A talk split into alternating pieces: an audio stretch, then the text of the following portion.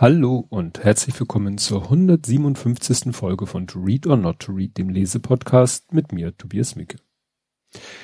Ja, ähm, ist ja nicht lange her seit der letzten Folge, hat einfach schlicht und ergreifend damit zu tun, dass ähm, ich ja dieses Buch, was ich heute bespreche, angefangen hatte, dann unterbrochen hatte, dann ein langes Buch, was ich letztes Mal besprochen habe, nämlich Der Turm, gelesen habe und dann dieses Buch weitergelesen habe, aber erstens nicht fertig geworden bin und zweitens sowieso erstmal warten wollte, bis ich das andere Buch besprochen habe. Also es hat sich alles so hin und her und vor und zurück und dann habe ich meistens, habe ich oft noch abends lange gestreamt und dann keine Muße mehr zum Lesen gehabt, was auch mit dem Buch selbst zu tun hat, nicht negativ gemeint. Ähm, werdet ihr gleich merken, wieso. Und ja, deshalb hat sich dieses Buch zwar äh, über einen langen Zeitraum erstreckt, aber ist halt quasi kurz nach dem letzten Buch fertig oder ich bin fertig geworden mit dem Lesen. Und deswegen kommen wir jetzt zum Buch. Das Buch trägt den Titel Diese vorüberrauschende blaue einzige Welt. Gedichte zu Trauer, Tod und der Liebe zum Leben.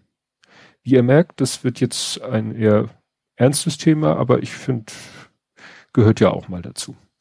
Erschienen ist das Buch am 17. September 2018 und ist herausgegeben worden, also auf der Titelseite steht ausgewählt und eingeleitet von Verena Karst. Verena Karst ist ähm, geboren am 24. Januar 43 in Wolfhalden in der Schweiz und ist eine Schweizer Psychoanalytikerin, Professorin für Psychologie an der Universität Zürich sowie Dozentin und Lehranalytikerin am dortigen C.G. Jung Institut. C.G. Jung selber auch, äh, ich weiß jetzt nicht Psychologe, Psychoanalytiker, aber ne, sozusagen ihr Lehrmeister.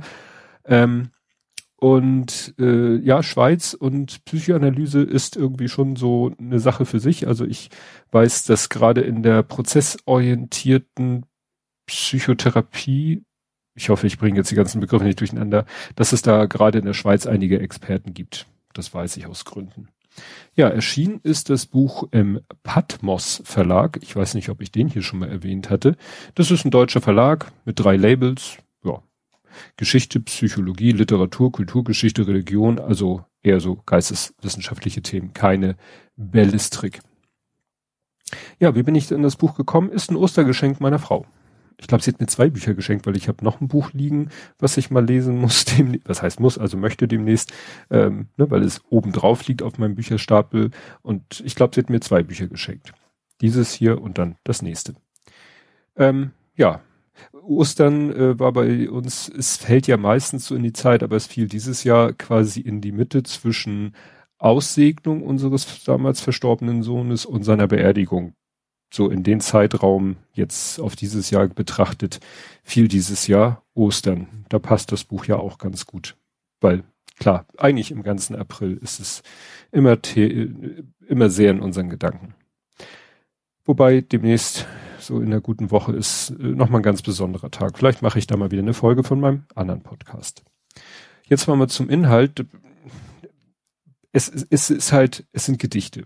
Und deshalb lese ich jetzt mal hier komplett das Inhalts, die Inhaltsangabe vor, die es so von der Stange gibt, weil ich kann ja nicht richtig äh, über das Buch, über die Geschichte oder sowas sagen. Also, Offizielle Inhaltsangabe. Abschied und Verlust brechen immer wieder in unser Leben ein. Liebgewonnenes muss aufgegeben werden. Menschen, die uns nahestehen, sterben. Und wer jetzt denkt, das ist beides das Gleiche, nein, dass man etwas Liebgewonnenes aufgeben muss, kann auch alles Mögliche sein. Kann sein, dass man sich von irgendeinem, dass man irgendein Hobby aufgeben muss aus gesundheitlichen Gründen oder seinen Job kündigen muss, gekündigt wird, äh, umzieht. Also, ne? Trauer ist nicht, ist immer Verlust, und Abschied muss nicht immer Abschied, Verlust eines Menschen sein, auch nicht im Sinne von, dass der Mensch stirbt, ne, sondern man kann ja auch so einen Menschen verlieren. Das steht jetzt nicht alles in der Inhaltsangabe, das kommt jetzt von mir. Nur weil ich das hier so wichtig finde, dass hier das so äh, in der Aufzählung so steht. Wir müssen bereit sein, abschiedlich zu leben, wie Verena Kaas diese Lebenseinstellung nennt. Die renommierte Jungsche, ne, C.G. Jung, Analytikerin und Psychotherapeutin versammelt in diesem Buch Gedichte, die deutlich machten, wenn wir Tod und Endlichkeit akzeptieren, können wir uns ganz neu und intensiv auf das Hier und Jetzt einlassen und trotzdem allem die Liebe zum Leben und trotz allem die Liebe zum Leben leben. Das war jetzt etwas sehr alliterativ. Mit Gedichten von Rosa Ausländer, Ingeborg Bachmann, Hilde, Hilde Dumin, Erich Fried, Hermann Hesse, Marie-Louise Kaschnitz, Else Lasker Schüler, Kurt Marti, Rainer Maria Rilke und anderen. Und einige Namen davon kannte ich. So Rainer Maria Rilke ist ja eigentlich bekannt, Ingeborg Bachmann auch. Rosa Ausländer, Hermann Hesse kennt man natürlich, einige Namen kannte ich nicht. Und mir sind in diesem Gedicht vor allen Dingen Gedichte aufgefallen, von Leuten, ja, wie soll ich sagen, wo ich nicht damit gerechnet hätte, dass von denen ein Gedicht hier in dieses Buch reinpasst. Deswegen tauchen die auch hier jetzt in dieser Podcast-Folge auf. Es kommt erstmal äh, ein langes Vorwort. Ähm, ja, von Verena Karst, die äh, ja auch nochmal so über die einzelnen äh, des Buches so ein bisschen in so Themengebiete, aber in so ganz grobe Themengebiete eingeteilt so ich, ich, man könnte sagen, also ist es noch feiner untergliedert, aber so nach dem Motto, der, der, der, der Weg des Sterbens, also der Sterbeprozess, der Tod selber, der Trauerprozess, so ein bisschen in die Richtung, aber noch äh, quasi feiner untergliedert. Ähm, ja, als erstes, nach dem langen Vorwort, es kommen dann halt, äh, wie gesagt, die Gedichte.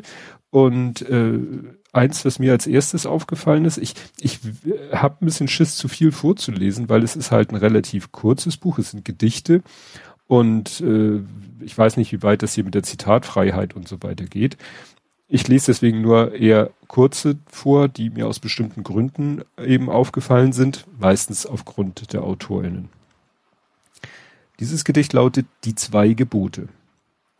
Liebe das Leben und denk an den Tod tritt, wenn die Stunde da ist, stolz beiseite. Einmal leben zu müssen heißt unser erstes Gebot. Nur einmal leben zu dürfen, lautet das zweite. Und das ist mir deshalb, nicht nur weil ich es inhaltlich ganz schön finde, es ist von Erich Kästner. Und das war so das erste Mal, dass ich dachte so, oh, also mit Erich Kästner hätte ich jetzt in diesem Buch nicht gerechnet. Beim nächsten war es auch so, dass ich mit dem äh, Autor nicht gerechnet habe. Ähm, ja, das ist jetzt etwas, wobei das sieht nur so lang aus. Das sind immer zwei Zeilen, Lücke, zwei Zeilen. Ich lese es einfach mal vor. Der Mensch. Empfangen und genähret vom Weibe wunderbar, kommt er und sieht und höret und nimmt des Trugs nicht wahr. Gelüstet und begehret und bringt sein Tränlein dar, verachtet und verehret, hat Freude und Gefahr. Glaubt, zweifelt, wehnt und lehret, hält nichts und alles wahr. Erbauet und zerstöret und quält sich immer da. Schläft, wachet, wächst und zehret, trägt braun und graues Haar.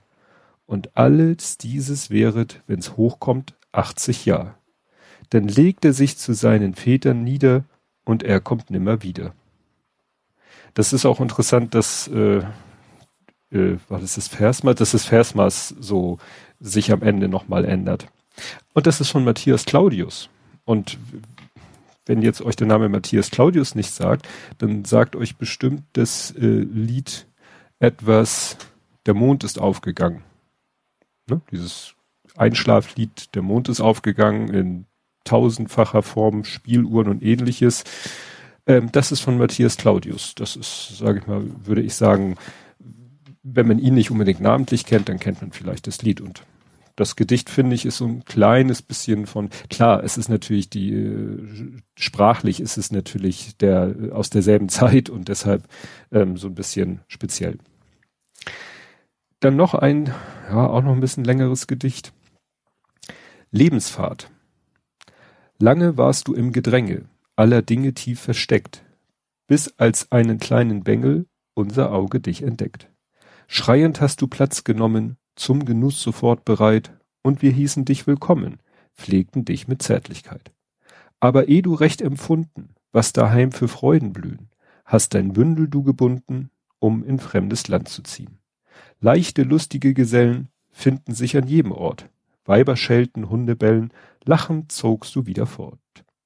Saß die Welt an beiden Enden, hast genippt und hast genascht. Endlich fest mit Klammerhänden hat die Liebe dich erhascht und du zogst den Kinderwagen, und du trugst, was dir bestimmt, Seelenlast und Leibesplagen, bis der Rücken sich gekrümmt. Nur Geduld, es steht ein Flieder, an der Kirche, grau und alt, dort für deine müden Glieder ist ein kühler Aufenthalt. Und das ist in, sag ich mal, doch ganz äh, lockerer Sprache oder lockerem Ton verfasst einmal so, so ein ganzes Leben. Ne? Und äh, als ich dann am Ende gesehen habe, wer das ist, dachte ich, ja, stimmt, das, das, das kann ich mir gut vorstellen, dass es von ihm ist. Hätte, wie gesagt, auch nicht damit gerechnet, dass etwas von ihm hier im Buch äh, vorkommt. Ähm, Wilhelm Busch. Ne? Also dieses Gedicht Lebensfahrt ist von Wilhelm Busch. Ich glaube, ich habe hier was falsch. Ich habe lachend zogst du wieder fort. Es heißt, lachend zogst du weiter fort. Gut, ist jetzt nicht so dramatisch, aber wollen ja korrekt sein. Dann ähm, habe ich hier noch eins, das ist zu lang zum Vorlesen oder ne, ich will ja auch nicht zu viel vorlesen.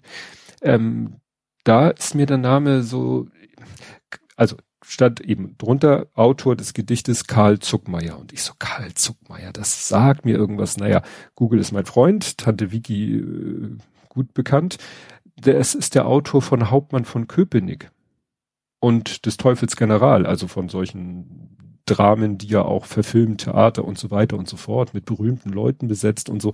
Und ja, von dem hätte ich jetzt, gut, ich kenne zu wenig jetzt das Werk von dem, aber da, wie gesagt, der hat es auch in dieses Buch geschafft und äh, ja, fiel mir dann auf, weil ich, weil der Name mir was sagte. Dann ist hier noch ein längeres Gedicht, aus dem ich dann, also das ist wirklich lang, das geht eins, zwei, fast drei Seiten, auch wirklich äh, mit wenig Abstand zwischen den Versen.